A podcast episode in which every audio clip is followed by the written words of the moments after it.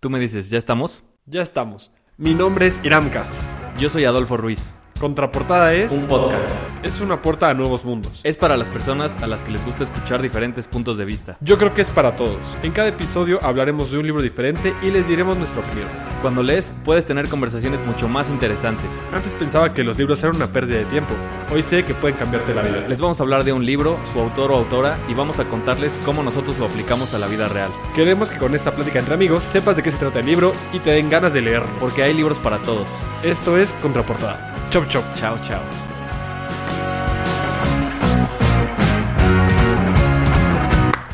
Bienvenidos a Contraportada Podcast, su podcast de libros favoritos, donde hablaremos de un libro, su autor o autora, de su mensaje y le ponemos un poco de nuestra cosecha. Aquí estoy con mi buen amigo Fitos. Fitos, Buenas. ¿Cómo buenas, estás? buenas. Todo bien. Todo correcto. ¿todo ¿Tú bien? qué listo para el libro de hoy? Sí. Todo bien. Hoy Sí, nos toca vitamina. Hoy nos toca Encuentra a tu persona vitamina de Marian Rojas Estape. Comenzó la licenciatura de medicina en la Universidad Complutense de Madrid, concluyendo la Universidad de Navarra en 2007. Comenta que en Madrid le enseñaron medicina y en Pamplona aprendió a ser médico. Concluida la carrera, se especializó en psiquiatría. Antes de iniciar su carrera profesional en el campo de la psiquiatría, colaboró con la ONG Por la sonrisa de un niño, trabajando con niños del basurero de Nom Fem e impartió clases en el Colegio del Bronx en Nueva York. También continúa colaborando con la Fundación Somalí MAM en la lucha contra el tráfico sexual en Camboya. En 2012 se trasladó un año a Londres para trabajar en un hospital de la capital británica. Investigando en el campo de la somatización, al año siguiente fue nombrada profesora invitada de la Escuela de Negocios en el IPADE en México. Trabaja en el Instituto Español de Investigación Psiquiátricas y es la fundadora del proyecto Iluso Business and Emotions sobre las emociones, la motivación y el estrés en la empresa. Está casada y tiene cuatro hijos, además de que es la escritora del libro Cómo hacer que te pasen cosas buenas, escrito en 2018. Queremos hacerles una advertencia. Este podcast está lleno de información del libro, por lo que si no quieren que les adelantemos na- nada, les invitamos a primero leer el libro. Dicho eso, Fitos, viene la sección favorita. Pasamos a la contraportada. ¿Por qué ciertas personas nos hacen sufrir tanto y en cambio otras nos generan instintivamente confianza? ¿Por qué hay gente con tendencia a tener relaciones complicadas y dolorosas? ¿Cuál es la bioquímica del amor? ¿Cómo podemos acertar a la hora de elegir pareja? ¿Amamos como nos amaron? Estamos diseñados para vivir en familia y en sociedad, relacionarnos y querernos. Nuestra felicidad va a depender en gran medida de la capacidad que tengamos para llevarnos bien con quienes nos rodean. Muchos, hoy en día, arrastran heridas emocionales que les impiden conectar de forma sana con el entorno. Encuentra tu persona vitamina te ayudará a comprender el vínculo con tus padres, tus hijos, tu pareja, tus amigos y tus compañeros del trabajo, a la vez que entiendes tu historia emocional, porque cuando uno se comprende, se siente aliviado. Ándale, pues ahí va. Ahí va, perro. Ahí les va. Pues ya nos Pues, vamos directo, todo. ¿no? Sí, realmente no hay mucho que decir. Eh, hay un intro pequeño, muy sencillo. No es como un prólogo, nada más te cuento un par de cosillas ahí. Y se lanza directo a la oxitocina. La oxitocina empieza muy químico este pedo, ¿no? Sí, bastante. Y se enfoca mucho en la mujer. Habla mucho de la lactancia, de cuando se rompe la fuente, el embarazo, las relaciones sexuales. Y todos estos segregan oxitocina. Este, Sí. Nos cuenta pues, qué es la oxitocina, para qué sirve, qué reduce el cortisol. Que bueno, ya hemos hablado del cortisol antes. Y Sí. es esta hormona que Que te pone en estado de alerta, ¿no? Estado de alerta, ajá. Y pues en exceso, pues te estresas. Y al estar estresado, inflamas el cerebro y nos deja pues el estrés propenso a enfermedades. Sí. O sea, y en esta parte de las, de las hormonas sí te, sí te pinta como que los dos. Los dos panoramas totalmente distintos que tiene cuando tienes un. Pues si no un exceso, cuando estás. Cuando tienes tendencia a producir más eh, cortisol. Y por el otro lado la oxitocina, ¿no? Se me hace como el meme este del, del autobús que una mitad va todo triste y la otra todo feliz, güey. Así, así me lo imaginé porque sí te lo pinta muy, muy cabrón, ¿no? No sé si hasta... Bueno, no. No, no, no. No, no. Iba a decir exagera, Pero, pero pues no, son hechos, ¿no? Tal cual. Y entonces sí es como que... como- pero se va al, al, al escenario en el que pura oxitocina pasa esto, puro cortisol pasa esto, ¿no? Y es una inflamación con el cortisol y es una ansiedad. Y te dice que hay, que hay, por ejemplo, niños que, que durante la infancia, pues, tienen episodios de estrés muy prolongados. Que me acordé de, de David Goggins, que se quedan en estado de alerta permanentemente por el por un exceso de cortisol, ¿no? Ya, Pues ya sí. nos meteremos un poquito más a eso. Pero sí, por un lado puede ser un- una vida súper fea, horrible y que no disfrutes nada. Y por el otro está la oxitocina, que todo bien con la oxitocina. Un 10. Sí, sí nos cuenta ese pedo. Y bueno, también nos dice que estas hormonas sí influyen en lo que hacemos, pero no determinan lo que hacemos. O sea, nos cuenta que a Sí, final de cuentas tenemos voluntad e inteligencia, las cuales sobreponen a las hormonas. Sí, es como que no te agarres de que estás ahí medio estresado para hacer tus pendejadas, ¿no? Porque Sí. también tienes voluntad e inteligencia. Sí, sí, Muy, no- muy, muy buen punto ese, ¿eh? Sí, sí, lo pone muy marcado. Nos cuenta que, a final de cuentas, los vínculos afectivos, este, la, oxi- la oxitocina nos permite tener una sensación de calma y serenidad, al igual que una mayor empatía. Nos cuenta de una cosa que se llama el nervio vago, que, bueno, técnicamente tenemos el sistema nervioso simpático, que es el que activa, bueno, se activa en momentos de amenaza y alerta que genera el cortisol y el sistema nervioso parasimpático o el, el nervio vago, que sirve para relajarnos, recuperar fuerzas, defensas y ánimo tras una etapa de mayor tensión o ansiedad. Dice que para poder eh, gestionar este nervio vago, porque hay gente que pues, realmente se la pasa en estrés y ansiosos y todo esto, pues hay que aprender a cuidar la alimentación, la respiración, gestionar el ri- ritmo cardíaco y pues seremos mejores para controlar las emociones, los pensamientos e intuiciones. Sí. Que ahí pone también el ejemplo de la meditación, ¿no? Y del agua fría, creo que hasta pone También. Que es como evita lo más que puedas la inflamación de cualquier tipo con estas técnicas y, y vas, y vas a estar en un... Pues sí, con el sistema parasimpático que dices, ¿no? Ese va, Sí. va a ser el que, el que domine. Sí, dice que el agua fría, cantar, la postura de dormir, la meditación, oración, el omega 3, la acupuntura y la terapia de presión. Son los que te ayudan a, a aliviarte y estar relajado. También nos cuenta que bailar libera oxitocina, o sea que si les gusta bailar, bailen.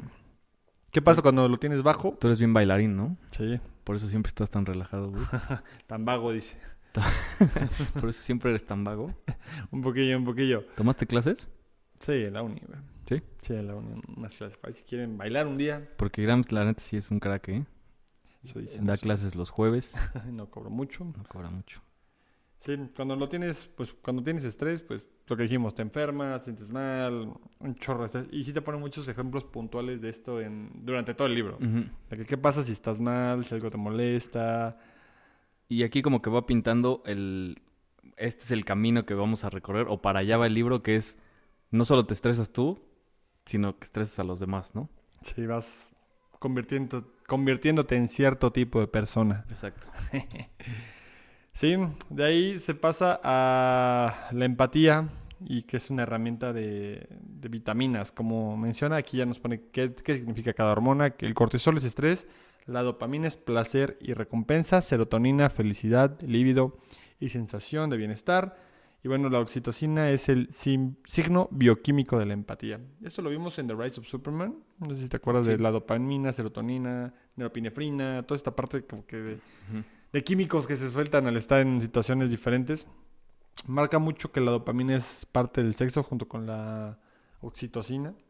Entonces, si quieres, en algún momento sientes que, pues, técnicamente la serotonina y la oxitocina es el momento y la dopamina es Lo que se libera al El- final. coito, por decirlo así. O sea, es el punto máximo donde estamos ahí en el placer. Que, pues, con cuidado porque dicen que bien la dopamina es adictiva.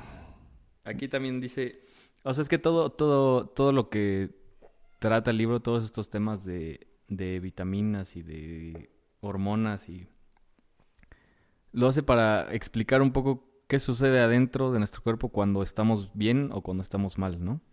Y, y siempre se mete a este tema de escenario de estrés y escenario oxitocina o escenario de bienestar, ¿no?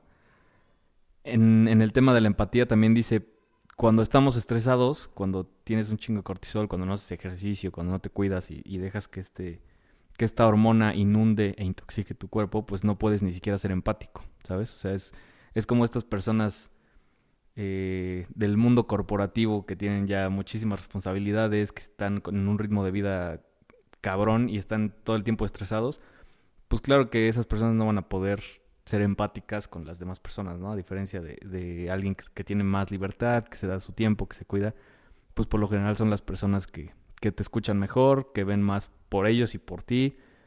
Entonces como que siempre se mete a este tema hormonal, pero para decirnos así se ve ya reflejado en la vida. Sí, ahorita que mencionas eso de, de los empresarios, me acuerdo mucho del lobo de Wall Street, Ajá. que ves que se está a hype totalmente y es pura dopamina, o sea, nada de oxitocina. Por eso cuando, cuando llegan puntos de empatía, como que es como él no tiene, uh -huh. porque solo busca la dopamina. Y de hecho uh -huh. se pasa de ahí a la... Los uh -huh. hombres tienen mucha test...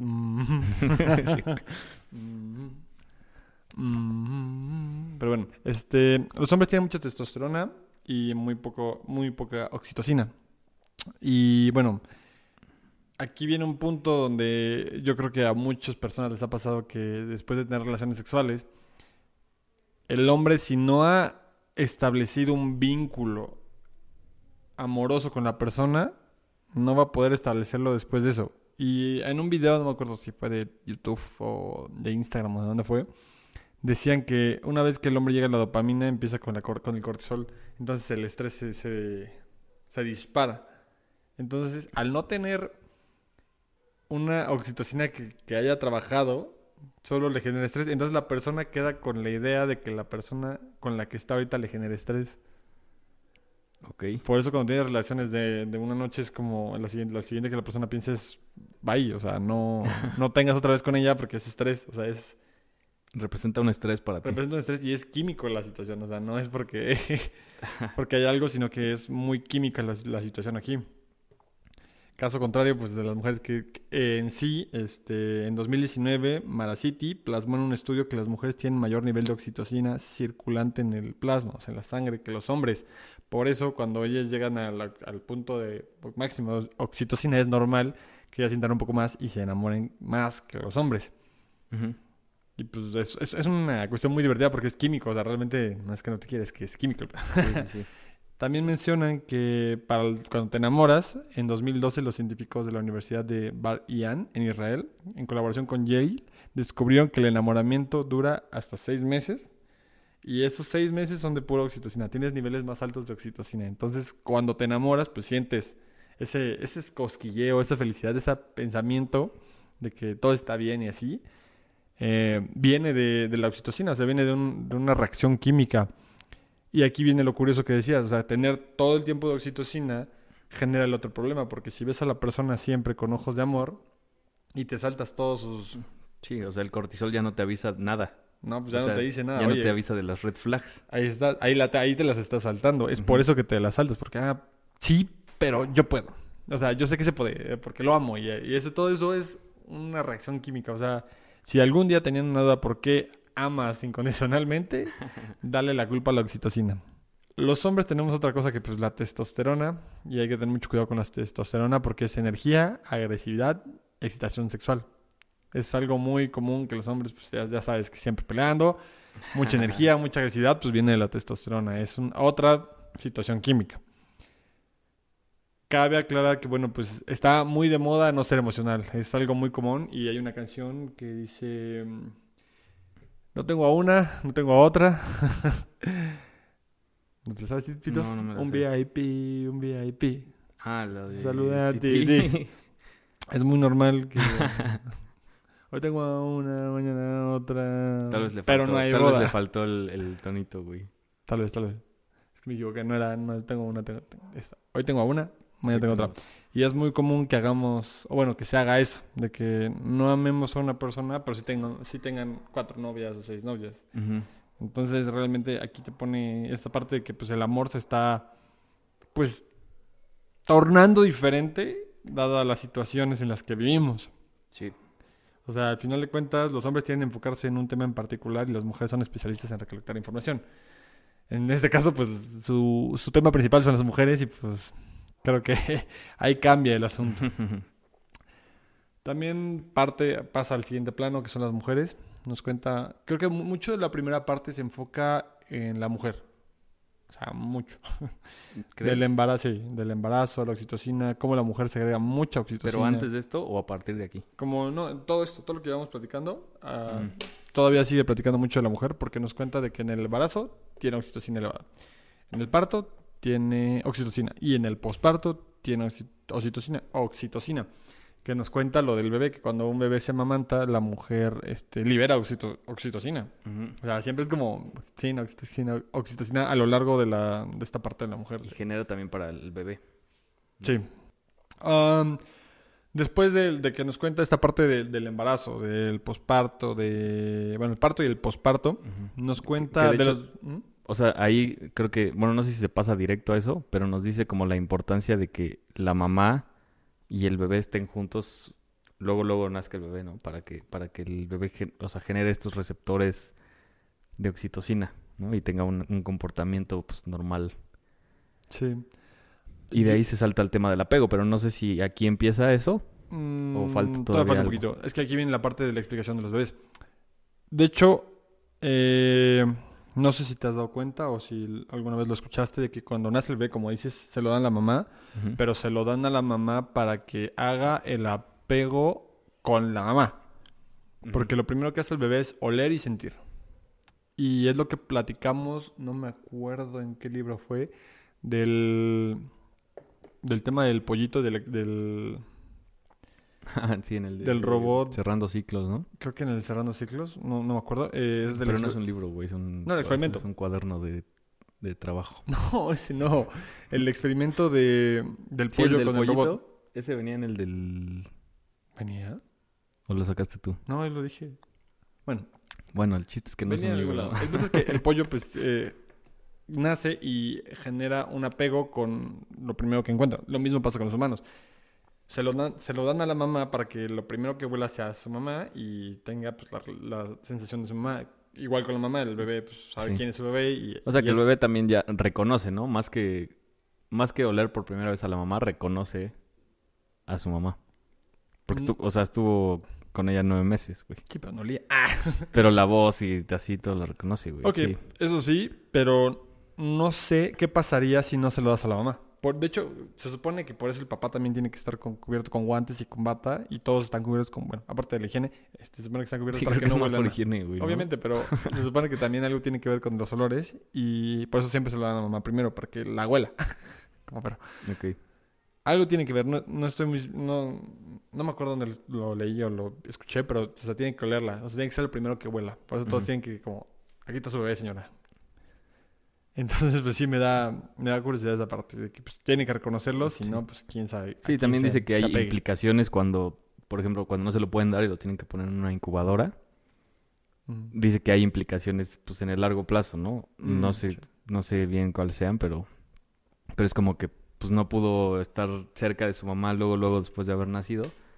Seguramente tendrá alguna repercusión después. Pues aquí te cuenta lo de tocarse es necesario para la supervivencia. Te cuenta de, de este experimento que te decía de... Bueno, en el libro viene un experimento que se hizo, no sé, Platón, o no, no recuerdo bien el nombre de quién fue, de que querían ah, encontrar la, la lengua primaria o la lengua primigenia, o sea, la, la que técnicamente deberíamos hablar todos si no, si no tuviéramos un O papá sea, si que no, nos te, si no te enseñan un idioma, ¿qué idioma hablarías? Exacto.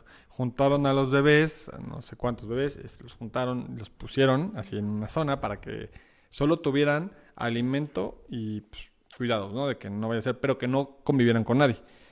¿Qué pasa en el experimento? Los bebés se mueren. O sea, no hay bebé que sobreviva a no tener contacto con ser humano. ¿Por qué? Porque el bebé siente que está en un, un ambiente inhóspito donde no va a sobrevivir y pues dice, pues me mato. Pues me mato. Pues me mato, dice. Entonces es algo que sí pone en esta parte de tocarse es necesario para la, la supervivencia. Y bien, dice que pues el contacto, el no recibir contacto físico enferma, que creo que es algo que pasó en la pandemia. De hecho, este libro se escribió Habla mucho, habla mucho de la pandemia. del inter de la pandemia, entonces estábamos en una situación donde el ser humano no se podía tocar y dicho y hecho, mucha gente se enfermó. Realmente cuando no tienes este contacto, pues mucho pasó en la pandemia de que no había interacción y pues te enfermas, la soledad te enferma. Sí, sí, sí. Y ahora imagínate que COVID, que te, que te, incu- pues, te enclaustran, te incuban, por decirlo Sí. así, o te meten en un lugar donde ya no hay nadie, pues te mueres. Y sí, mucha gente se murió. Yo creo que más por depresión. Güey, pues sí fue un tema, o sea... Estar solitos sí volvía locos a varios, güey. Sí. Bueno, regresando a la parte de los bebés, nos cuenta la parte de que Mickey Mouse este, tiene esta cosa de neotenia, donde las empresas hacen que los objetos tengan rasgos infantiles. O sea, esto, esto de ver bebés nos, nos hace generar oxitocina, ¿no? Sí. Entonces, eso hace que conectes, que empatices, que lo que sea. Entonces, las empresas usan esta técnica también de... Porque habla de cómo era la imagen de Mickey Mouse antes. O sea, cuando lo dibujaron por primera vez, y era horrible, güey. O sea, era... Ah, no está tan feo. Ah, estaba culero. En el barquito no está tan. El chiste es que estaba horrible. y, y lo mejoraron y le pusieron facciones más, pues más como de niño, más de bebé, más...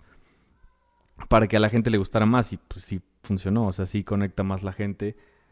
También pone el ejemplo del, de los bochos, ¿no? Y del Bill, Mm, sí, del de New que Beetle. tienen rostros. Sí, sí, que, que no solo aplican las caricaturas, sino que en general cualquier rasgo infantil que nosotros veamos eh, nos llega, ¿no? Y, y me acuerdo bien que hasta pone un ejemplo de, de un repartidor que, que llega con ella a su consultorio, o sea, con, con Marianne. Un repartidor así de que casi dos metros y, y, pues todo rudo, le entrega la comida y, cuan- y cuando cierra como que escucha un ruido al otro lado de la puerta, abre y está el repartidor llorando, este, pues como bebé, ¿no? Porque tiene, tiene un problema con su mamá. Creo que les habían quitado el dinero para, Mm. para curar a su mamá, algo así. Y entonces el, el cabrón este de dos metros, mamadísimo, güey, está llorando. Y, y antes de eso no conectas, pero ya que lo ves así como niño, con este rasgo de, de infante, ya conectas y ya genera oxitocina y ya de ahí se, se generó esta relación, ¿no? Entonces, sí está chida esta, esta parte de la neotenia que dices. De, pues de los rasgos infantiles en general. Sí, no, te generan sentimiento de calma y ternura. Está cañón. Y dio curiosidad porque si tú te pones a pensar en toda la, bueno, ya no, en casi todas las películas de ahora, siempre hay un elemento, ya sea una mascota o un agregado o un algo que es un niño. O sea, en Guardianes de la Galaxia tienes a Groot, tienes este Spider-Man, tienes este El de Lightyear, ¿no? el, de la- el gato, tienes también en Star Wars este los pingüinos estos que salieron. O sea, casi todas las películas de hoy en día tienen estas, el- el- bueno, estos elementos de, pues, de Sí, de- caricatura te de voy a hacer conectar así, güey. Sí, o sea, que no te das cuenta, carts, aviones, O sea, todas esas tienen rasgos de niños para que sientas esa empatía, aunque no te des cuenta. Bueno, también nos dice que hay que tener empatía en el trabajo y que hay gente que te genera empatía en el trabajo, bueno, que te genera oxitocina en el trabajo. Y también te cuento algo muy bueno que son las mascotas. Sí. Las mascotas, en 2015, Migo Nawas- Nagasawa, de la Universidad de Asum de Sagamira Hara, en Japón, hizo un estudio donde 30, pers- 30 personas convivieron con sus perros periodos largos de tiempo y logró eh, determinar a través de, de sus estudios que las personas aumentaban el nivel de oxitocina cuando estaban con sus mascotas.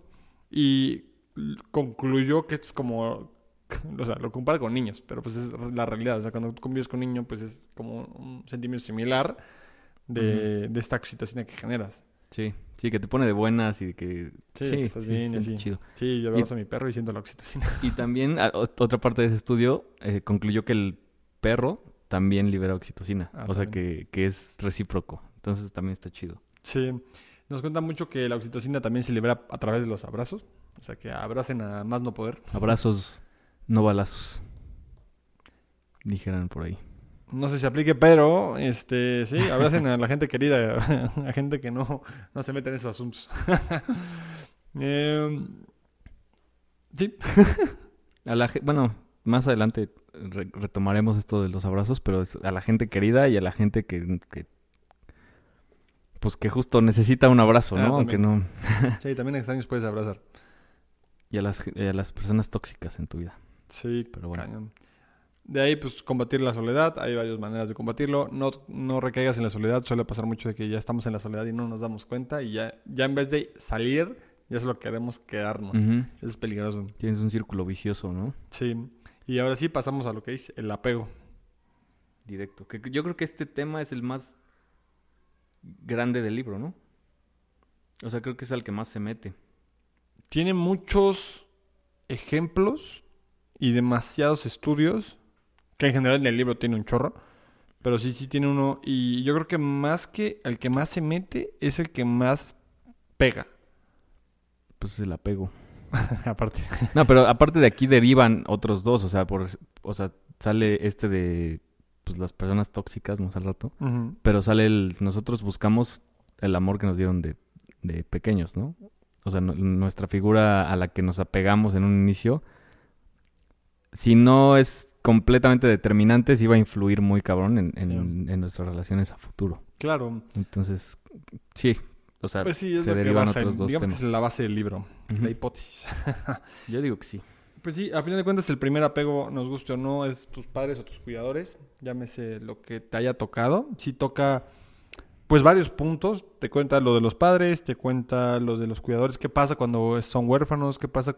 Creo que ahí pone varios ejemplos. Eh, pone lo de la Segunda Guerra Mundial, donde en los orfanatos, pues los niños estaban, pues, digamos que en malas condiciones. Los cuidadores los trataban con la punta del pie y claramente esto repercute pues en el carácter y la manera de ver la vida del niño. Sí. Sí, de, Entonces- de toda una generación, ¿no? En sí, completa. Pues imagínate cuántas personas no estuvieron en esa situación. Los famosos boomers. y bueno, aparte de todo esto, ahí nos pone varios ejemplos. Eh, uno de los que me dio... Digo, ahorita ya no se podría hacer porque es crueldad animal. Nos cuenta el experimento de Harry Harlow, donde, bueno, separó a varios monillos mm, eh, de sus madres. Y varios de los estudios que se han realizado a, la- a lo largo de los años han tratado de, ejemplificar o de expresar lo que los niños sienten y que todo lo que viviste en tu infancia no afecta a tu futuro. Que Harry Harlow, Harlow eh, trató de, entre varios eh, psiquiatras, trataron de corroborar si era cierto o no. Y ponen los monos, eh, separó unos monos de sus madres eh, y puso comida o sentimiento de cariño o algo que Como sea. un muñeco de peluche, ¿no? Un- un- de hecho, fue una frazada, un- ¿Sí? una felpa, así, así, felpa en- sobre algo y listo. Y puso bananas, entonces dijo, a ver, si es cierto que como animales respondemos al alimento, no al cariño, los monos pues, van a ir por la comida, no por el por, por la sensación de calor o ternura. Y pues en su experimento concluyó que no, que realmente los monos prefieren mil veces este, una frazada Sí. que les dé un poco de sentimiento de cariño, confort, que la comida. Sí, de hecho, o sea, de que ya cuando llegaban al extremo de morir de hambre, era como de que, a ver, dejo mi frazada tantito, voy a comer rápido y Y regreso, regreso. ¿no? Y Mm. regreso y me abrazo ahí. Sí. Sí, de ahí nos pasamos a los orfanatos de en Rumania, que es la otro- que el otro eh, escenario que, que vimos. Que Y- ahí literal estaban produciendo niños, ¿no? O sea, de que... O sea, como estaban en una guerra, La posguerra. sí pusieron a, a las mujeres a, órale, a tener hijos. O sea, como... Como... Ahí, como el cuento de la criada, güey. Igualito, Igualito. igualito, güey. Así como de que ustedes a tener bebés. Y pues obviamente hay, no sé, 100 madres y hay miles de, niños. Pues no, no podían darse abasto con, con este cariño, con este apego para brindarle a todos.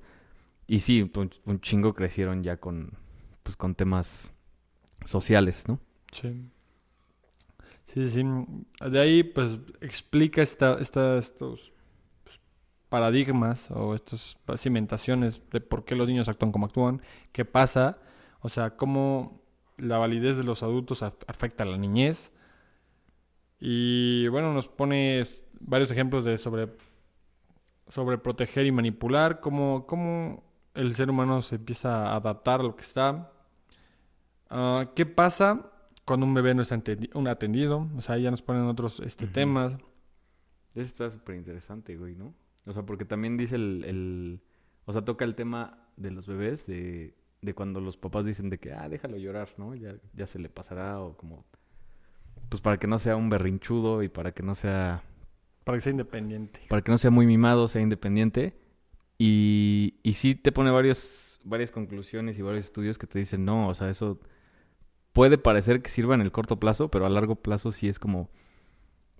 Pues güey, si el niño, si el bebé gritó por ayuda durante quién sabe cuántos años y nadie lo pelaba, pues a la, a la hora de crecer ya ni siquiera va, va a querer pedir ayuda, ¿sabes?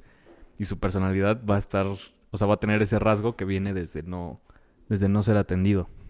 Sí. Cosas así que dices, verga, se deriva desde... Desde la infancia. Está. es- Esos de que dicen que los bebés no, no se acuerdan. Puede ser que no, no te acuerdes, pero tus instintos te van a. Sí, es perseguir es- toda la es- vida. Es, muy visceral todo ese pedo, ¿no? Sí, No sí. es nada racional. No, es muy instintivo. O sea, eso que dice Pitos de que sí, el bebé pues va a aprender a no llorar, pero es claro que nunca te va a pedir ayuda. O sea, puede estar que se ahogue y no te va a pedir ayuda porque sí. sabe perfectamente. O bueno, su instinto le dice que no vas a reaccionar. Sí, o en el trabajo ya cuando tiene 25 años ya va a decir yo puedo hacer esto solo, ¿no? Nunca necesité de nadie, nunca, nunca me ayudó nadie y pues claro que puedo solito. Y, y esa es una pinche tendencia que, que te va a desgastar muy cabrón y que si no la detectas, pues se puede, te puede acabar, güey. Y Sí. viene desde ahí. Deriva muchas cosas, es lo que dices. Y bueno, aquí lo que dices, parte de los estudios que realiza es el de Mary Ainsworth, que realizó el estudio y, y, hizo un estudio con bebés para saber qué tipo de, de bebés existen. O sea, qué De pasa, apego, ¿no? ¿Qué tipo de... qué tipo de apego, o sea, qué tipo de emociones re- representa el bebé. Y pone un ejemplo de que, bueno, pues el bebé está con la mamá, está jugando, lo deja tantito jugando, llega una persona externa, está con el bebé, bla, bla, bla. Sale la mamá este, y lo deja solo. Y cómo reacciona el bebé. Después la mamá regresa, ve qué pasa con el bebé, o sea, el bebé cómo reacciona. Y pues ya con eso, pues más o menos hizo un estudio y hizo unas conclusiones de cómo reaccionan los bebés y en qué tipo de carácter se encuentran. Los cuales derivó tres directos, que es el seguro, el evitativo y el ambivalente. El seguro es el bebé que, bueno, va, la mamá se va, está, el bebé no llora o, o no llora, está como tranquilo, pero pues ya ve la mamá y es todo normal, ¿no? Como que no, no hubo resentimiento. No pasó nada. Luego el evitativo, que pues el bebé este, llora, pero pues ve a la mamá de regreso y es como, ah, pues ya no me toques, ya te fuiste. ya no sé si este, te vas a ir otra vez. sí. ya- Drama sí. Queen, ¿eh? Como que no me toques. y el último que es el ambivalente. Que este es muy curioso porque es el que ya regresó la mamá y no importa lo que hagas, el bebé está llorando y llorando y llorando y se aguantan todos. Sí. Entonces ahí te pone como que estos puntos y te pone qué, qué, qué implica cada uno, cómo se desarrollan, qué tienes que hacer para cada uno, cuáles son las ventajas de cada uno y cuáles son las desventajas de cada uno, además de pues, sus implicaciones emocionales. Sí, está muy cañón. Eso sí ya se mete mucho al, a la psicoterapia, ¿no? Y a la A psiquiatría. la psiquiatría y- completamente. Sí le pone mucho, mucho énfasis a que sí el bebé sí tiene un, un carácter, pero también influye qué pasó al principio de su infancia. De ahí, pues después de que ya eres un bebé, pues nada más queda una cosa. Sanar las heridas cic- cicatrizadas, mal curadas o de apego inseguro. Pero bueno, en conclusión, sí, sí estamos marcados por la forma en la que nos criaron, nos amaron y nos educaron cuando éramos pequeños, ¿no? Luego, em, lo de eso que dices, lo de sanar las heridas cicatrizadas, mal curadas o un apego inseguro. ¿No puedes seguro? Ahí, eh, pues ya se mete de lleno ella también a, a- a su terapia, ¿no? A cómo es el proceso de que ella toma para, para, para dar terapia a diferentes personas. Que es bueno, o sea, y lo cuenta, o se los vamos a contar muy a grandes rasgos, porque sí está medio larguita esa parte. Y pesado, güey. sí, Sí, sí, está pesada. ahí como... Te digo, ya se mete mucho a sus técnicas y mucho a pues, cosas que no entendemos nosotros, creo. Entonces- mortales. Sí. Entonces dice que primero intenta como integrar todas las facetas de esta persona, ¿no? Hacer un, historial, descubrir cómo fue su sistema de apego con, con esto que nos acaba de platicar, cómo gestiona sus emociones, cómo es un poco su personalidad y cómo está respondiendo su cuerpo. Esto se me hizo bien interesante porque, porque es como que o sea, tu cuerpo nunca miente, ¿sabes? O sea, si, si tienes algún pinche, este, tema ahí atorado, pues lo, o sea, o sudas muchísimo, o tienes insomnio, o te dan muchas enfermedades del estómago, o no sé, te, te lastimas a cada rato. Entonces, como que intenta también ver si hay algún, alguna señal que el cuerpo está dando, ¿no? O alguna señal de somatización. Sí, la famosa somatización. Luego arma un esquema de su personalidad, le pregunta sus expectativas de, de la terapia para que tengan todos muy claro hacia dónde van. Intenta cuidar la relación con el terapeuta porque, ¿sabes? O sea, tiene- ti- tienes que ser una autoridad. Ujú. Sí, sí, sí. tienes que ser una autoridad como, como terapeuta, creo yo, pero, pero también tienes que ser este lugar seguro, ¿no? Entonces es... Es complicado. Es complicado. No sé si viste You. Vi la primera temporada. Bueno. Ah, pues la primera. Ah, ok. No, es la primera donde sale con el psicólogo.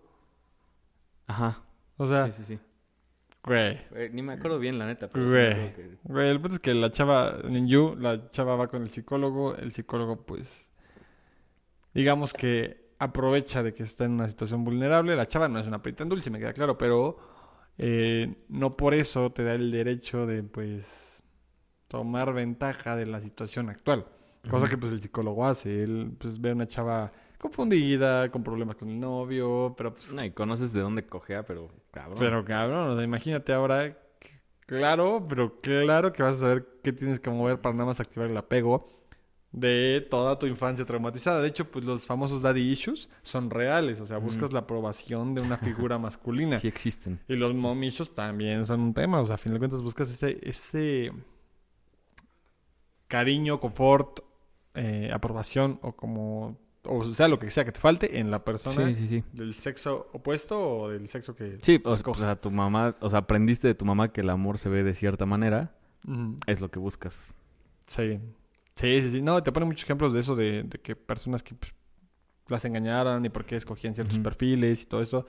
Sí viene de un, pues, digamos, un trauma o una enseñanza de cómo se vivieron las cosas. A fin de cuentas, con lo que te relacionas, lo empiezas a hacer. Entonces, realmente ahí sí, como dicen, mimetizas lo que ves.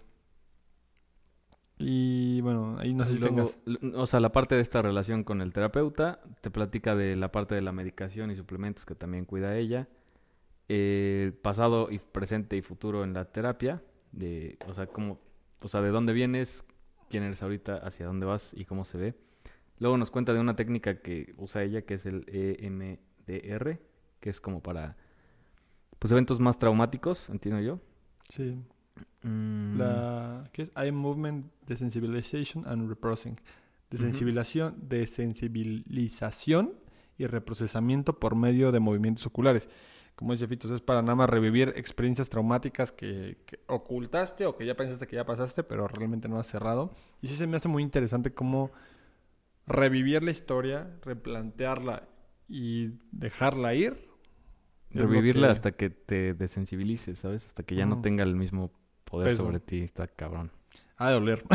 Sí, sí, porque hay algunos que ni siquiera se acuerdan, ¿sabes? O sea, sí, por ejemplo, como de que, ya sabes, lo- los, o sea, los pacientes que, que les pedía que le contaran de su infancia y les decían, pues es que la neta no me acuerdo mucho, ¿no? Y ya ahondando más en el tema empiezan a salir como que, pues abusaban de mí, me pegaban, este, no sé, etapas muy traumáticas de las que ni siquiera se acordaban. Es como, vamos a revivirlas y revivirlas y revivirlas Ay, hasta que hasta que ya hasta que quedes. Eh, y bueno, algunos otros consejillos ahí que nos da ella para, para, bueno, no consejos que nos da ella, sino pasos que da ella en sus, en sus terapias, Terapias, ¿no? Esa parte, la neta, sí, sí se me hace súper interesante. Y de ahí pasamos a otra, que fue uno de los conceptos que a mí más me gustó del libro, la neta, que es la de la grabadora, ¿cómo se llama? La grabadora en la infancia. Ah, la algo verdad, la infancia. Sí, esta entra en el placer y el amor. Primero nos abre el esquema de, de que actualmente eh, mucha gente ya ni sabe el nombre de la persona y pues, tiene sexo con él. Ahí sí te pone sexo sin amor y sexo con amor. Te explica esos puntos que platicamos al principio de que qué pasa cuando tienes amor con la persona, qué pasa cuando no. Eh, el amor, trato y el tiempo van de la mano. Eh, Y te cuenta algo muy chistoso del sexo casual produce depresión. Eh, es muy interesante esta parte de, de que te cuenta de cómo, cómo es, cómo reacciona nuestro cerebro, cómo funcionamos, por qué pasa lo que pasa, por qué nos da depresión. Te cuenta otras cosas de, de las facetas eróticas y maternas. Y aquí ya toca, aquí ya se viene a la actualidad y toca el tema de TikTok, el cuerpo y la mujer. Que, TikTok y de Tinder, ¿no? Y- Sí, empieza con TikTok, donde habla de TikTok, pues ya es una... Bueno, yo creo que todos lo vemos, no es, no es un secreto. Sí. Es que dice que hay dos facetas en, en las mujeres, ¿no? Que es el, el erótico y el maternal. Y entonces, pues como que naturalmente tienen las dos. Pero ahorita se está cargando muy cabrón a lo erótico. Tanto que desde los 6, 7 años ya están bailando en TikTok. Por, por ahí sale el tema, ¿no? Sí, sí, te dice Y que ya los están sexualizando desde, desde muy temprana edad. Sí, y es una realidad, no es un secreto. O sea, TikTok es una plataforma, si no es de chistoso, si no algo, es, todo el contenido es extremadamente erótico, por no decir sexual, porque técnicamente no hay nada que, que prosiga, pero bueno, la realidad es que después de TikTok se saltan a otras plataformas, que viene siendo pues, OnlyFans, una que es negro con naranja. O sea, sí se saltan a esas plataformas y no es un misterio. Aquí va a poner Pepe el sonido de la batería. ¿no? O sea, no es un, no es un misterio que, que lo hagan y no es un secreto. Realmente ya a estas alturas ya es impresionante lo... Pues no es cínico, sino lo libre que está, por decirlo así. Pero aquí viene la otra parte que vamos a ir tocando. Pasa el fenómeno de Tinder. O sea, como dices, Tinder es lo mismo que decía del sexo casual. O sea, tú tienes esta opción de buscar pareja a grandes rasgos, pero Tinder te ofrece este sentimiento falso de que siempre vas a encontrar algo mejor, Sí. lo cual genera una insatisfacción que a largo plazo pues genera la soledad. Y la realidad es que pues generas este dañas tu tu mentalidad de recompensas porque siempre estás buscando más, más, más, Más, más, más, más. Y pues no hay que olvidar algo, esto lo pone ella, no olvides que tus deseos y expectativas son contrarios a los deseos y expectativas de, que Tinder De tiene Tinder, contigo. Sí, es cierto. Tú buscas encontrar una pareja y ellos quieren que no la encuentres y vuelvas a intentarlo. Está muy cabrón eso. Esa frase que pone es como... yo leí eso fue como de, ¿what? Sí, fue como... "What?". Sí, y de hecho, ¿te acuerdas del estafador de Tinder? Sí. La primera chava que sale, ¿cuántas personas dice que conoció? ¿Cuántos matches dice que tiene? 1200 y sigue en Tinder. Después de que le estafaron N cantidad de euros. Sí. O sea, es Sí, como... sí. O sea... O sea, de hecho dice que si ella pudiera hablar con el CEO de Tinder, Mm, le diría como de que no, nada más darles chance de que tengan tres conversaciones por ocasión, ¿no? Porque si no pasa lo que dices, como sé que puede haber algo mejor, incluso sin conocer, sé que puede haber algo mejor, entonces renunciar le cuesta un chingo a la persona. O, o el otro lado, o nunca te toman en serio a ti. Y, y también toca el tema del ghosting Ah, sí, en alguna parte. Que ese tema también está muy cabrón, güey. Híjole, ¿Te estaba viendo... te han gusteado? Sí, claro que sí. mí también, güey. Sí, bueno, es bonito. Se siente de la verga. Mira, yo creo que en la actualidad es complicado, porque hace poco, digamos que me pasó, entre comillas, pues se Ok. supone que ya habíamos platicado y de repente fue como, como Friends, hay un capítulo de Friends que, que Phoebe sale con un chavo y el chavo no quiere tener relaciones sexuales. Entonces ella le pregunta, oye, ¿por qué no quieres tener relaciones sexuales? Y le dice, ah, porque yo quiero que sea algo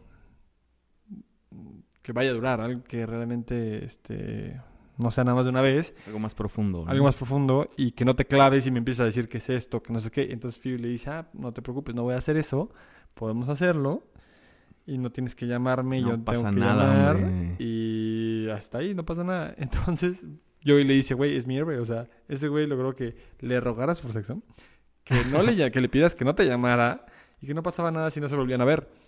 Entonces como, güey, es esto, o sea, el ghosting, al final- ghosting es al final de cuentas este, este tema de que eres o no eres y pasa lo que estás diciendo de que, híjole, es complicado porque al siguiente momento, mira, la persona desaparece. Sí. Sí, sí, sí. Y con Tinder lo- se hace bien fácil, güey, está cabrón. Digo, Sí. no- o sea, no me gostearon en Tinder ni siquiera, pero, No, no, no. A mí tampoco. pero sí, pero sí está muy cabrón como que estés en una plataforma así que a cada rato te dé ese sen- esa sensación, güey. Pero aún así, WhatsApp, por ejemplo, o sea, no digo que WhatsApp sea así, pero si tú hablas con una persona y de repente dejan de hablar, es como, no quieres preguntar, pero pues sabes que si ya no contesta en tres días, pues es que ya Esa es desapareció. la respuesta, ¿no? Sí. Sí, es complicado. Si, Luego- van a, si van a cortar, corten bien, chavos. Sí, güey, por favor. Sí, sí, sean, sean claros, sean claras. Digan como que, "Ey, no. ¿No? Se acabó. Y ya. Ni siquiera, ni siquiera den explicaciones, ¿sabes? Pero di como que, no, pues ya. Si quieren, bloqueenlo después de eso. Sí. Pero sí. De ahí sí pasamos a la grabadora A la grabadora este, de la infancia, ¿no? de la infancia. Mm. Que es, que es como... O sea, básicamente es... Nosotros durante la infancia otra vez, pues estamos recibiendo consciente o inconscientemente cualquier mensaje, ¿no? Como de que, oye, pues no andes chingando, ¿no? o sea, cuando, cuando, o sea, digamos que pides algo a tus papás, lo que sea, güey. Y, y te dan este mensaje de, oye, ahorita no estés molestando, oye, ahorita no estés molestando, oye. Eso, tu, tu mente se lo empieza a grabar y se lo empieza a grabar. Y entonces ya cuando estás en la adolescencia, ya cuando eres adulto, ya la grabadora solo se reproduce. Y, y antes de que tú pidas algo, antes de que empieces o pienses en buscar a alguien, tu grabadora solita ya te dice de que, oye, no estés molestando. Y entonces sí es como que, oye, ese mensaje que nos dan o que damos, porque este, este libro también está muy enfocado a padres, que damos como, como pues personas a las que se puede apegar un niño, es muy, muy, o sea, tiene muchísimas repercusiones en el largo plazo, güey. Entonces sí, o sea, creo que sí hay que tener mucho más presente esta grabadorcilla que tenemos todos. Sí. De ahí, de hecho, pasa al tema de la primera relación sexual. Que, híjole, es bien complicado este tema por muchos aspectos. O sea, volvemos a la parte de TikTok. A fin de cuentas, ya estamos en una sociedad donde pues, te llega mucho antes de que siquiera te lo platiquen en la escuela. O sea, a mí me lo platicaron en quinta primaria. O sea, imagínate, o sea, para ahorita, güey, tú dices seis años. O sea, seis años es que. ¿Tercera de primaria?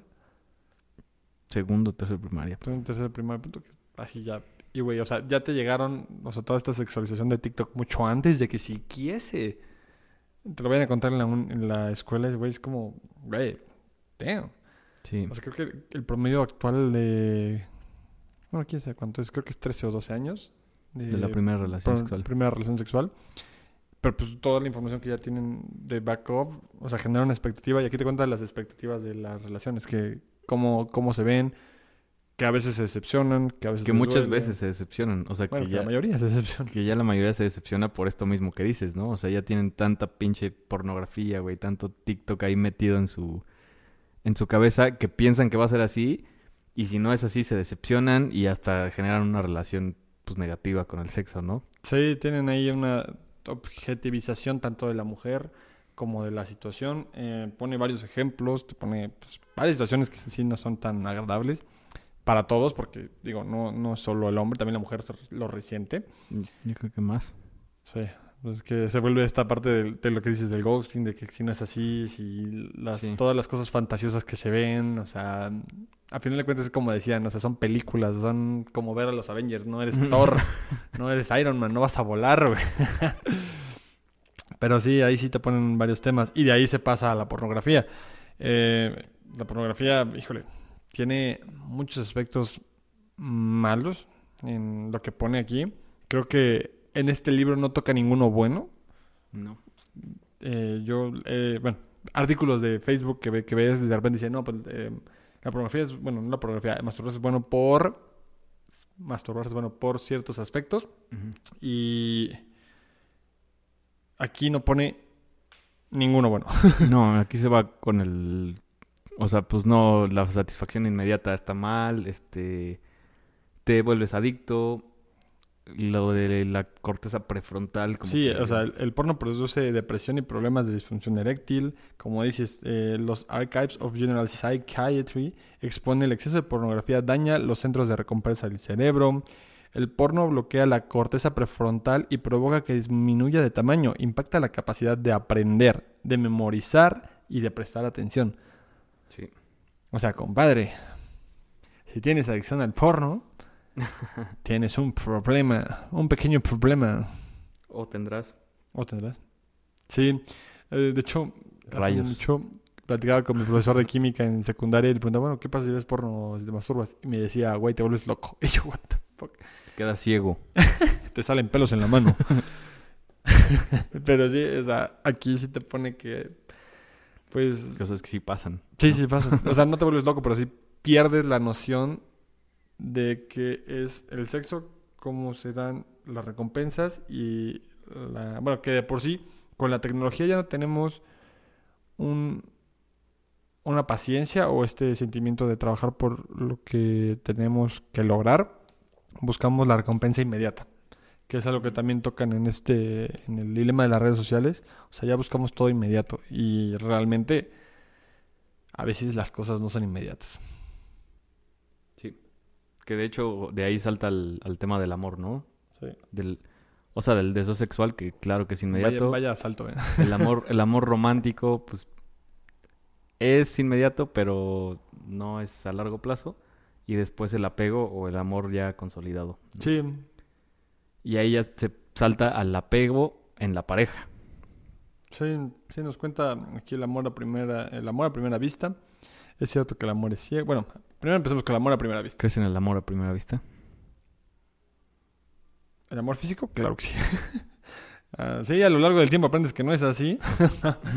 es lo que decía de la oxitocina. A mí me tocó conocer una chava guapísima, guapísima, me encantaba. Y parecía buena persona, muy agradable. Era de esas personas altruistas, muy, muy altruista la persona. Chismecito, ya se viene el chismecito. Sí, sí, sí. eh, era de esas personas que... No quiero dar más detalle porque si no, esa persona va a saber. Pero sí era una persona muy altruista que...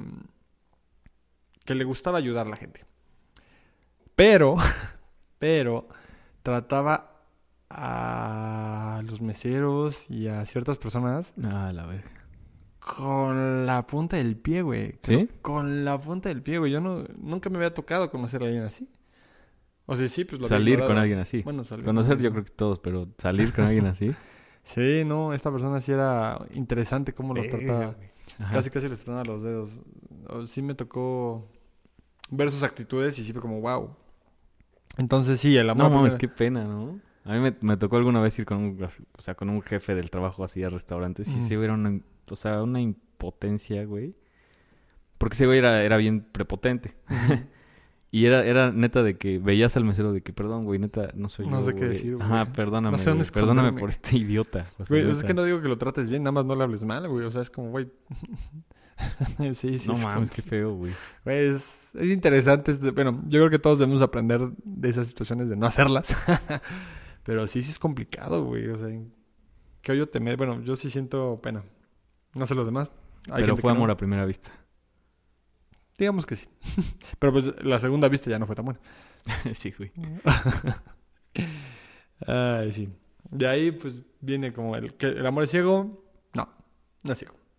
Es una realidad. De hecho, había una frase bien chida, no sé si la... De si los la- papás, del papá, ¿no?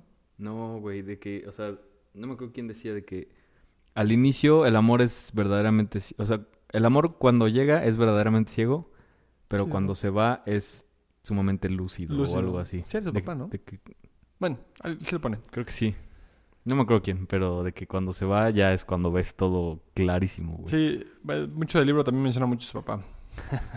Que también es psiquiatra, ¿no? Ah, sí, sus papás son psiquiatras los dos. Y, ajá, pues sí, o sea, el amor es ciego, porque, eh, eh, no sé, es complicado. Es como cuando ya cortas con la pareja y ya no querías cortar, pero es como, ops, Ya corté. Sí, no es como, oye, quiero regresar. sí, güey. Ey, güey, ¿qué crees? Dice mi papá que siempre, ¿no? Eh, sí, pero bueno. De ahí nos pasamos a no vayas demasiado rápido, si entendemos que pues, el amor es el amor, pero pues muy pocas veces este amor de Cenicienta de que se van a vivir juntos por el castillo y viven felices para siempre es no es necesariamente cierto. Bueno, de ahí pasamos a cómo acertar con tu pareja, o sea, te cuenta de varios casos de que no fueron exitosos por diversas razones. Y nos ponen cómo elegir una pareja. O sea, esto. porque, porque dice, que aún sabiendo todo esto que ya platicamos, hay personas que dicen, no mames, si yo sigo escogiendo a la pareja que me trata mal, güey. O sea, ¿sabes? ¿Por qué, ¿Por qué sigo cayendo en este pinche desmadre, güey? O sea, por ejemplo, en mi caso, güey, yo, yo toda la vida dije de que no, yo nunca voy a estar en una relación a larga distancia, güey. Por y güey. entonces, ¿por qué chingados? ¿Por qué chingados sabiendo esto voy y me meto a una relación de larga distancia, no? O sea, en otro momento, pero... Pero es como que, güey, ¿por qué sigo cayendo en esto? Y la, y la psiquiatra dice como que, a ver, pues, es que ahí ya no es el deseo sexual, ya no es el, el amor romántico el que dura estos seis, entre 6 y 18 meses, ya es que estás bien pendejo para elegir, güey. Sí, te- también Te tienes, también tienes que, que poner esta, esta parte racional y entonces les enseña un, una... O sea, les explica como las cuatro fases para elegir una persona y les enseña a hacer como una pirámide. Tiene un trabajo ahí medio interesante, ¿no? Sí. Y pues ahí se mete al, al amor ya, ya con el que puedes formalizar o el que ya se basa en la voluntad y en la inteligencia y en... Sí, ahí nos ponen varios ejemplos. qué bonito. Sí, es- esta parte está interesante porque usa el ejemplo de los carros, de como cuando te compras un carro y ahora ya lo ves en todos lados. Es- Eso sí, sí me da curiosidad porque la, la mente recibe millones y millones de datos al día, Sí. pero solo filtra o enfoca su, su mente en lo que quiere. En lo que está buscando, güey. Entonces es, cuando... es como el juego de este de los bochos amarillos, ¿no? Igualito. Así, tal cual. Entonces, cuando, cuando tú plasmas lo que quieres, es mucho más fácil que lo identifiques. Y aquí te pone el ejemplo de la pirámide que dice Fitos, de que si tú quieres a alguien inteligente, alto y mamado, lo anotes. Sí. Y cuáles son las... O sea, esa es la primaria, ¿no? O sea, esto es lo que quiero. Lo, lo que es no negociable. Ajá, o sea, no, esto nego- sí no lo que- negotiable. Y arriba pones como el, plan B, plus. o sea, como, como que, que- qué necesita aparte de estar Sí, guapo, no, no, no, no es plan B, güey. Es un plus. es Bueno, un- es el, el aditamento. Ajá, exacto. Los, los sites, ¿cómo se llama? Los complementos. ¿Qué complemento quiere con su carne, señor? Su guarnición. Su guarnición.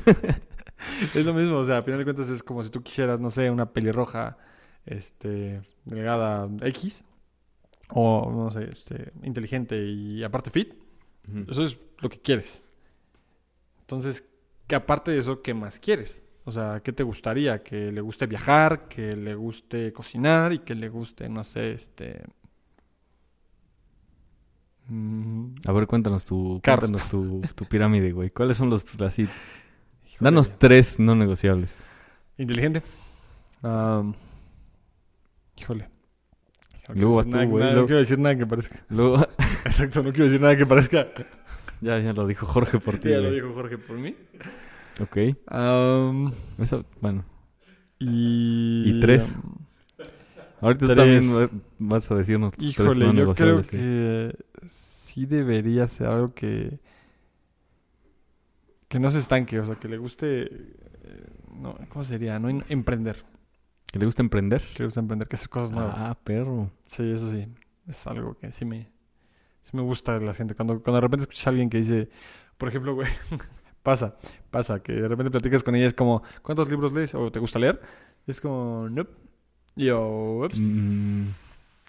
Digo, no, eso no negocia, pero sí son como una bandera que dicen, hmm, debería pensar bien esta situación. Sí suena que es non-negotiable. No negocia, estoy tratando de hacerlo, pero sí es complicado de repente. ¿Tú, Fitos, eh, No, puedes toca- o no puedes? Le toca a Jorge. No, pues ya. Porque está haciendo casualmente güey ya porque puso- ella tiene novia. Salió este tema y ya puso atención. No, si quieren, yo ahorita también les digo. pues. Pues sí, igual de entrada inteligente. Inteligente, para el- por si no se escucha. Definitiva precisión. ¿Soprano? Soprano, que tenga voz No soprano. ¿no? negotiable. Que haga un poco de música. Ya sea Ah, güey, está hecho. Algo relacionado con la música. Pero ese es como, el- como un extra o es un Must. tienes que. No, como un extra. Un extra. Ok, un extra. Chido. Una guarnición. Está- Una guarnición. Como que siempre hacer música con, con tu pareja. Ah, perro. Ay, güey. Oye, esto suena mamalón, ¿eh? Sí, claro. Sí. Oye, suena sí. muy mamalón, güey. Aquí Sí, les vamos. de carácter un tanto fuerte, la verdad. Sí. Domíname. No, no tanto. Pégame, sí. castígame, sé No que tanto me he portado mal. que Sea firme en sus decisiones. Así como Ok. Que no sea tan... de- no. Ok, sí, eso es muy bueno. Que tenga decisión siempre es bueno. Sí, sí, sí. Igual creo que sí me gusta que como que busquen, su- busquen superarse. Así como que, que no estén esperando. Ok. Que siempre busquen más. Ah, sí, exacto. Y bueno, ¿cuáles son tus guarniciones? No, su guarnición es que sea soprano. Que toque Sí. música. Ah, música. Que le lleve dulces, güey. Bueno, Sí, mames. sí, sí. Eso sí, ¿no? Bien bajado, bien bajado. Ese sí es un buen extra. No puede faltar eso. No puede faltar. Vientos. Va, Fitos, demuéstranos cómo se hace. Va a escribir a Dani. Sí, sí, Pues sí, es claro, que, güey, pues claro, claro, que voy a escribir a claro. Dani si ya estoy con ellas porque ya cumplió con, Con la los pirámide. non-negotiables. Tal, la pirámide completita, güey. O sea, mi extra eran ojos verdes, güey, y ve. Güey, imagínate, lo hizo antes de, de escribir su pirámide. Lo hizo. El hijo de puta lo logró, ¿no? El hijo de puta. Yo estaba pensando en Megamente. Logró, Ah, señor. Lo, logró. ¿Lo logré? Lo logró. Logró. también, también está chido ese, güey. Sí, pues yo, o sea, yo que, que sea una persona que sepa escuchar, cabrón, porque nadie en esta vida se, se preocupa por escuchar. Que sea inteligente y trabajadora, o sea, como que van juntos. Y que sea súper risueña. Sí, es súper risueña. Es súper risueña, sí. Si se van al capítulo de Can't Hurt Me, pueden escuchar ahí los risas que, que los memes de Jorge. Sí, es cierto. Sí, sí, esos son como los tres. Que quiera tener una familia, tal vez. Güey, sí, ahí pone eso de... O sea, es una realidad. De esos también tienen que entrar, o sea, que entrar en tus no negociables, güey. Te ¿No? evitarás muchos temas. A final de cuentas, esa idea de que quieres cambiar a la persona... O sea, sí, pero es lo que pasa en 500 días con Summer. Sí, O sea, güey, güey, desde el principio ya te estoy diciendo. te estoy diciendo que no. A ver, ¿por qué quieres cambiarme? O sea, entiendo perfectamente que tú quieres la vida conmigo porque físicamente te encanto. Pero creo que no estás entendiendo que es la, la oxitocina, o sea, tu parte física, tu, tu vista, lo que te está enamorando. No soy yo lo que buscas. Ahí, ahí Sí. quieres una, una bofetada de lo que tienes que ver. Ahí está. Sí. pues ahí está una... Esta pirámide es el trabajo por excelencia para escoger a su pareja. Ahí se los dejamos. Yo creo que sí hay una, hay una imagen, ¿no? sí, hay una imagen de, donde explica de la pirámide, se las podemos dejar ahí. plato para fuerte y las guarniciones. Las guarniciones. Que eso ya es totalmente tuyo, lo de las guarniciones. Así me antoja una carnecita. güey. Ah, su por máquina. tacos. sí, súper malinterpretable. Vamos, vamos. Vamos al Sonora Grill, Jorge. Nos, vamos, nos van a separar de Irán. La zona Irán va a Gandhi, estar güey. así.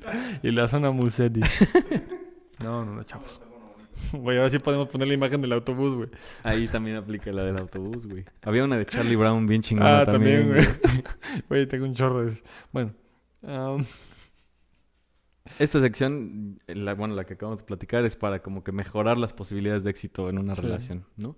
Luego, este, pues yo creo que ya hay que agilizar un poquito. Porque... va, va, va. Pues de ahí nos pasamos a... um, lo que... pues, mu- mucho del libro trae que, que leas su libro anterior. De cómo hacer que te pasen cosas buenas. Y bueno, aquí ya traemos lo que nos va sucediendo en la vida. Y si cuesta que alguien se enamore de nosotros, pues bueno, también te cuenta ahí un par de cosillas. Y también te pone que pues boicoteamos nuestras relaciones inconscientemente. Como ya mencionamos, pues, menciona lo de que no nos conviene. Y... de cómo mejorar... Pues, ya. Después toca un tema de la personalidad altamente sensible Ah, ok. y El paz. el paz. Realmente el paz es muy sencillo. Son personas que resienten todo a niveles extremos. Hay que ser claros. eh, estas personas, llamémoslos, son las que sobrepiensan las cosas. Porque todo lo que les pasa es un, un caos para ellos. Entonces sí es bueno entenderlas y saber que están ahí. No cambiarlas, sino entender que pues, le pega todo y todo les afecta. sí, güey. Pues es lo que dice, güey.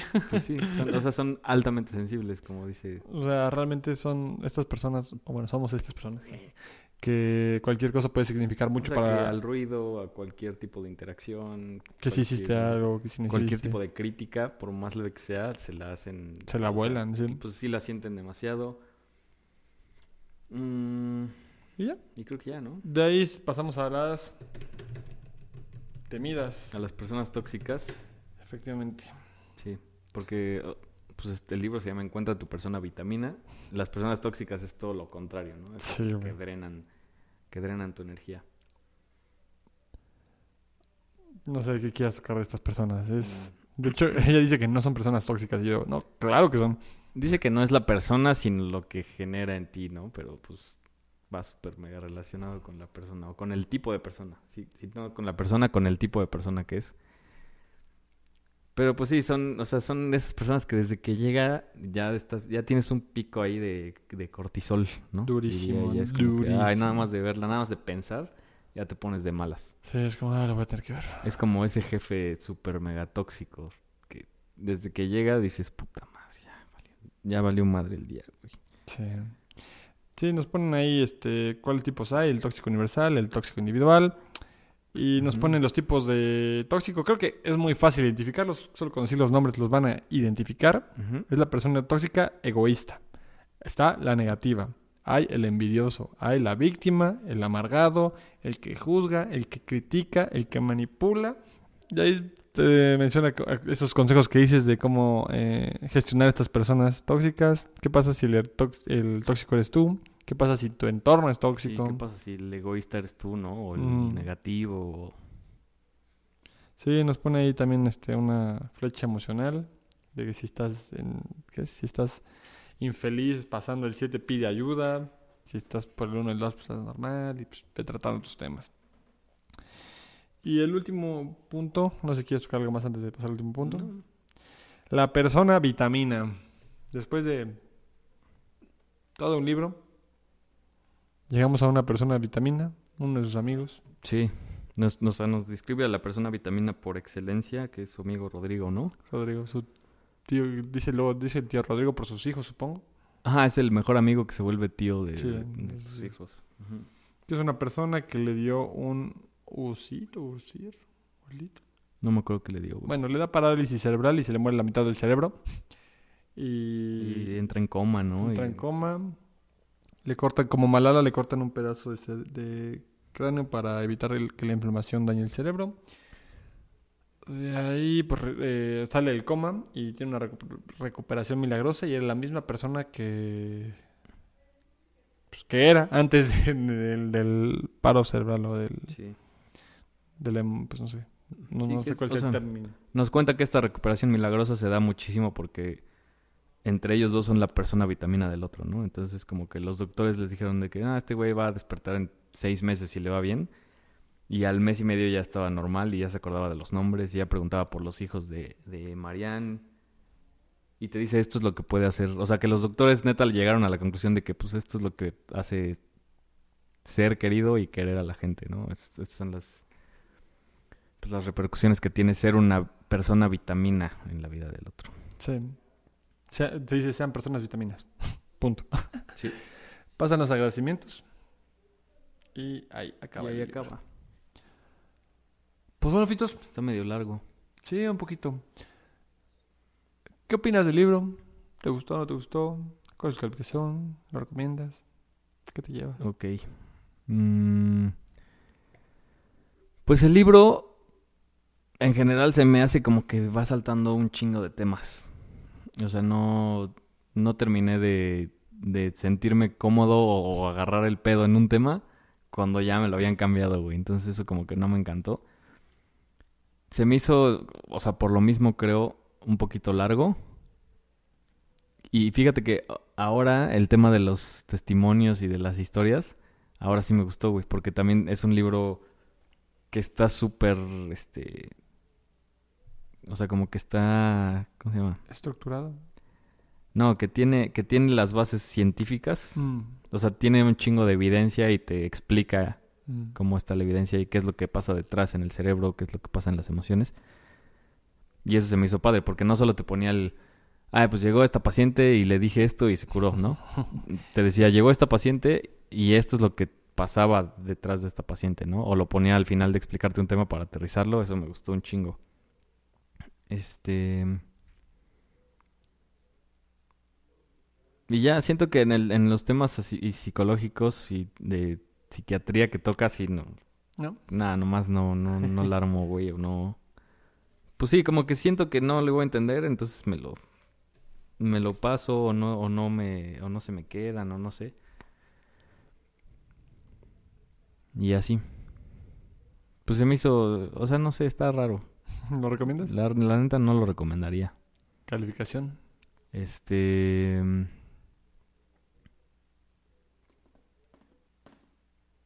...2.5, yo creo. 2. Lo voy a dejar en 2. Ok. Bájale aquí el, este Pepe. Así, de pum. 2.5 a 2. Sí. O sea, la neta creo que la parte que más me gustó fue la del principio. De que oxitocina, cortisol, cada una tiene estos pedos. Cada una Mm. puedes controlarla así. Y ya. Hasta ahí yo estaba encantado, güey. Y ya después fue como que... Ah, la verga, ¿dónde estoy, güey? Sí, son güey. muchos cambios, son muchas vueltas. Y así. Y, de, y me volví a interesar así otra vez con el tema de las personas tóx- tóxicas. Y sobre todo en la parte que decía de, de que... ¿Y si la persona tóxica eres tú? Güey, Yo dije. Ajá, ahí ya, ahí como que dije, ah, ok. Eso también se me quedó. Entonces, por eso el 2. Esos son los dos temas que, que le dan el 2 en su calificación, güey. Ok. Bueno, Pero sí, está bueno, pero no lo recomendaría. ¿Tú? ¿Qué opinas? ¿Con qué te quedas? ¿Qué pedo? Cuéntanos, Ah. cuéntanos. Me quedo pues, con la parte de la oxitocina. Realmente creo que fue lo que más entendí. Me quedo la parte de que los niños sí, ah, bueno, la infancia de los, bueno, ni siquiera la infancia, la, ¿cómo se diría? La parte de la, del, Sí, cuando eres bebé. cuando eres bebé, ajá, cuando eres bebé, pues sí afecta. Ah, la parte de las personas tóxicas me lleva un poco, nada más como que ya sabía que hay personas tóxicas y las trato de evitar porque realmente entiendo que necesitan su ayuda, pero yo no soy un psiquiatra para apoyarlos. Un Sorry, salvador. o sea, yo no, yo no puedo estar cargándome, porque si de por sí los psiquiatras cuando hablan con personas se llevan temas, o sea, esa energía se la quedan.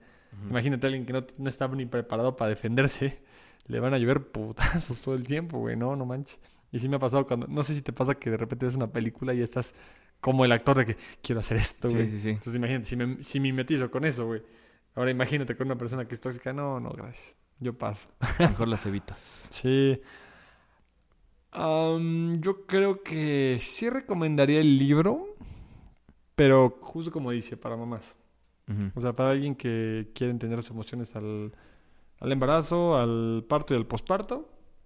Y tratar de de entender que, pues, o sea, qué efectos tiene, no, el hombre, o sea, qué pasará si, porque también habla de infidelidades.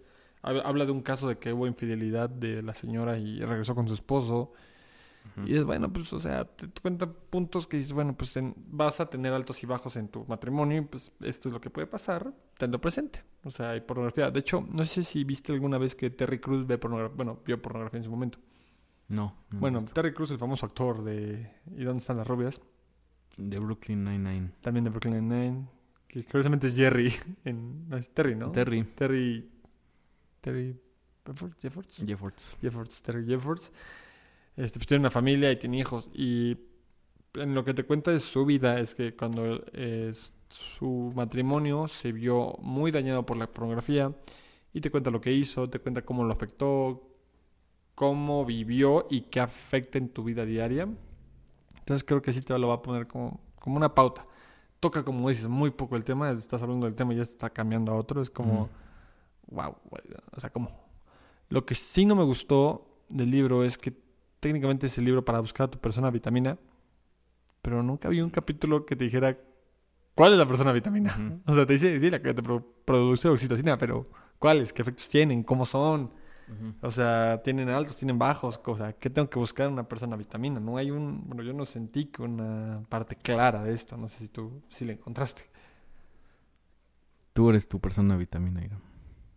O sea, sí, pero pues, o sea, no, te, no dice encuéntrate a ti Sí, mismo, no, no dice, dice- busca a alguien. Ni que- siquiera dice eso, sí. O sea, búscate a alguien que sea como pues, esa persona, ese pilar, ¿no? O sea, que de repente quieres, como dice el cortisol, por ejemplo, cuando cuando abrazas a alguien que sientes, sí, yo, yo sí lo siento, que de repente abrazas a alguien y es como, sientes Sí. como esa relajación, pues es la oxitocina. Pero aquí, pues nomás te dice abraza gente y, y ya. Y ya con eso. Ya, sí, güey, este- abraza gente. Mira, Cafitos, abrázame. Este, pero ya, em, pues sí, le doy un un 3. ¿Un 3? ¿Qué, Tres. ¿Qué ibas a decir, Jorge? Eh, por favor, termine el capítulo con un abrazo. Ahorita lo Oh. terminamos con un abrazo, güey. Y ya, este, sí, un 3. Realmente no, no. Ok. No, pues no. Pues fíjate que esa parte también, o sea, se me hace interesante la de los bebés que, que dijiste. Mm, Eso y el mensaje de, o sea, todo lo que ya te pasó no determina, o sea, nada determina lo que vas a hacer ahorita, ¿no? Como Sí, que todavía tienes Solo que hay que chance de-. Pero pues sí, ya con eso damos por terminado el episodio de hoy, ¿no? Sí. ¿O quieres agregar algo? No, nada, les agradecemos mucho como siempre por escucharnos. Esperamos que les haya gustado el, el episodio de hoy, que aprendieran algo de la oxitocina y cómo obtenerla, para que sean más empáticos y felices. Antes de despedirnos, nuestras redes sociales irán por si quieren mandarnos saludos, recomendaciones, memes. Estamos en Facebook, Instagram, TikTok y Twitter como Contraportada Podcast. Si nos están viendo en YouTube, no olviden suscribirse al canal, activar la campanita y todas esas cosas, ¿no? Que dicen todos. Todos los youtubers. Yo estoy en Instagram como FitosR23 Yo estoy como Iram-Castro D. y nos escucharemos en el siguiente episodio donde hablaremos del libro Mujeres del alma mía sobre el amor impaciente, la vida larga y las brujas buenas. Un libro de Isabel Allende. ¿No? Muchas gracias nuevamente por escucharnos. Nos escuchamos pronto y recuerden, amigos, que leer 10 páginas al día hacen 12 libros al año. Chop, chop. chao, chao.